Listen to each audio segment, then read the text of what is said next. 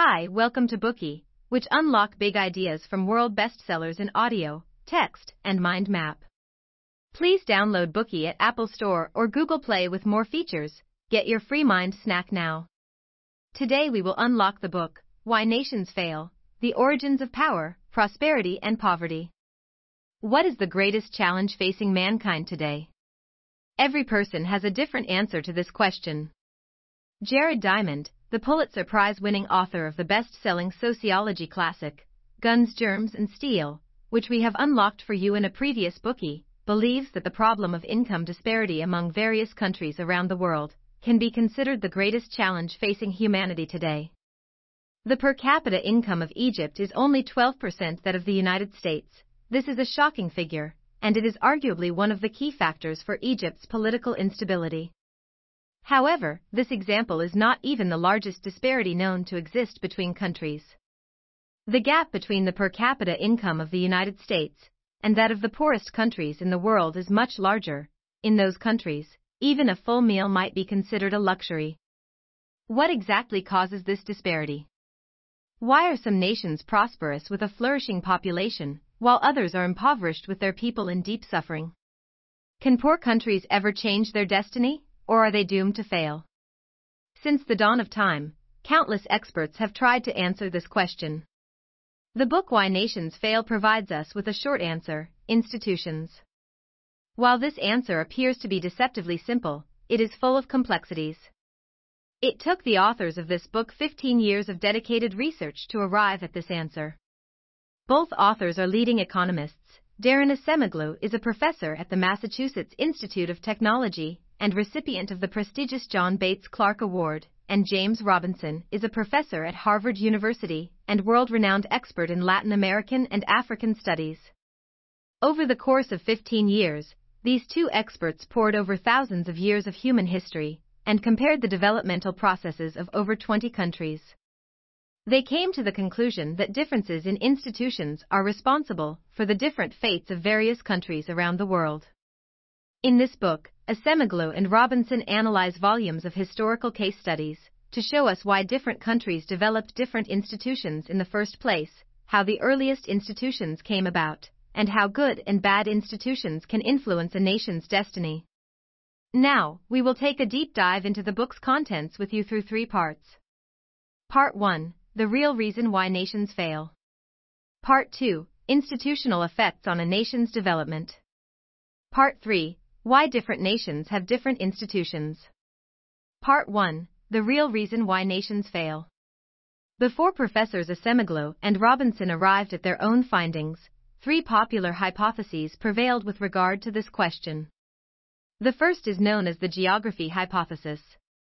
This hypothesis suggests that the wealth disparity between countries is caused by geographical differences. In the early 18th century, French political philosopher Montesquieu discovered that regions with a high concentration of poorer countries, such as Africa, Central America, and South Asia, tended to be tropical or semi-tropical, whereas wealthy nations were largely located in temperate regions. Therefore, he concluded that tropical climates made people lazier and robbed them of the motivation and initiative to work, think, and innovate, in addition to making them more susceptible to dictatorships and despotic rule. However, South America, which has a similarly hot climate, is the birthplace of the great Incan and Aztec civilizations. In fact, they hold a significant place in the history of ancient human settlements, standing out among myriad others in achieving a degree of progress and development that far surpassed any Northern American civilizations at the time. Alternatively, if we look at the present day context, the country of Singapore, which is also located in the tropics, is a key economic hub in Asia that has been dubbed one of the four Asian tigers as well as the Garden City, a place where citizens enjoy peace and happiness in their daily life and work. Evidently, having a tropical climate is not the key determining factor for poverty. Others have claimed that diseases like malaria tend to spread in tropical climates, causing a profound impact on people's health and indirectly affecting productivity in such areas. However, the reason behind the rampant spread of tropical diseases in African countries is because they are poor in the first place and lack the resources to effectively address public health issues. Therefore, this is a consequence of poverty rather than a causal factor.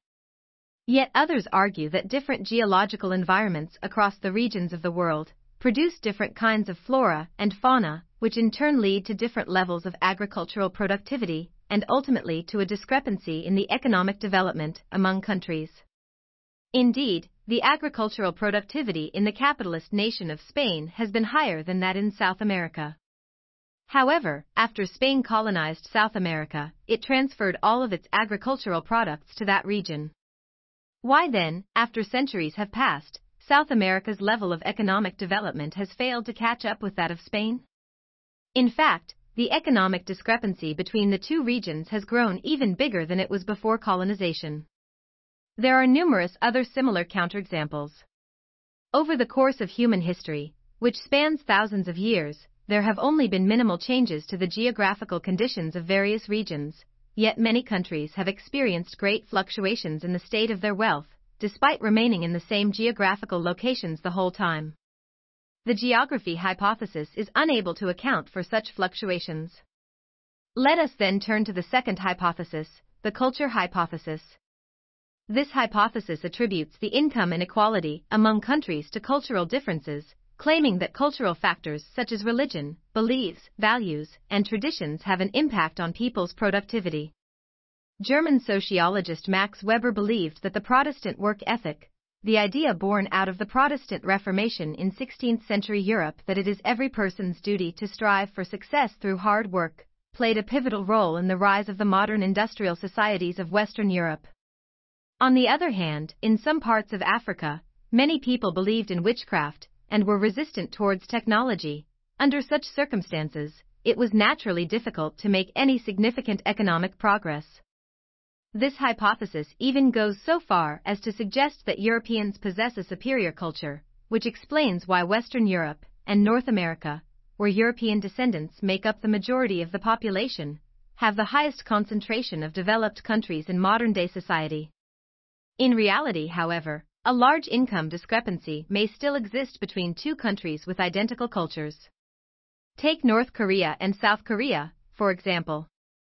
These two countries share the same cultural roots and are no different from each other in terms of ethnicity, language, or history. Despite these similarities, South Korea is currently one of the world's wealthiest nations, whereas the economic situation in North Korea is far less developed. Let's also look at Argentina and Uruguay. Both countries have populations that are mostly of European descent at comparable proportions to that of the United States. Nonetheless, the income levels of these countries lag far behind the United States. China, on the other hand, has a civilization that has progressed through ages in a continuous manner. Historically, the country had been one of the most powerful nations in the world, and had once fallen from great heights to become a target of imperialist oppression. Modern day China was built on a blank slate, and yet it has sustained over 30 years of rapid economic development to date. Therefore, we can see that culture does not have any decisive influence on a country's level of wealth. The third hypothesis we will look at is the ignorance hypothesis, which suggests that the leaders of some countries simply do not know how to rescue their countries from poverty. Many economists favor this theory, as professionals in the field of economics, they know all too well the challenges involved in deploying resources to meet development goals. Therefore, they are not surprised that leaders of poor countries not only fail to grasp such profound and complex knowledge, but also possibly lack understanding of the disastrous consequences of their policies. However, even if such leaders are not economists themselves, they are supported by teams of experts. The national team of advisors of the Republic of Ghana in Western Africa comprises numerous such professionals, including Arthur Lewis, a Nobel Prize winner and one of the most renowned experts in the field of economics. This stellar lineup can be said to surpass that of most developed countries, and these experts could definitely provide insightful opinions for the rulers of Ghana. However, Ghana's rulers sacrificed much of the country's interests in exchange for political capital, resulting in the implementation of various absurd policies, such as building a mango canning plant in an area where no mangoes could grow, with an output exceeding the total global demand for canned mangoes. This utter lack of consideration for the basics pertaining to raw materials, cost, and sales extends far beyond simple ignorance. Now that we have refuted one hypothesis after another, what is the real reason that causes nations to fail? Acemoglu and Robinson believe that institutions determine a country's economic fate.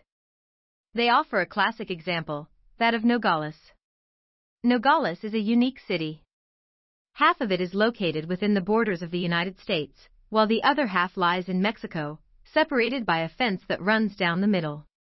These two halves are nearly identical in all respects, including geographical conditions, population makeup, and cultural practices. However, life on either side of Nogales is vastly different. In the northern half, the average household income is about $30,000 a year.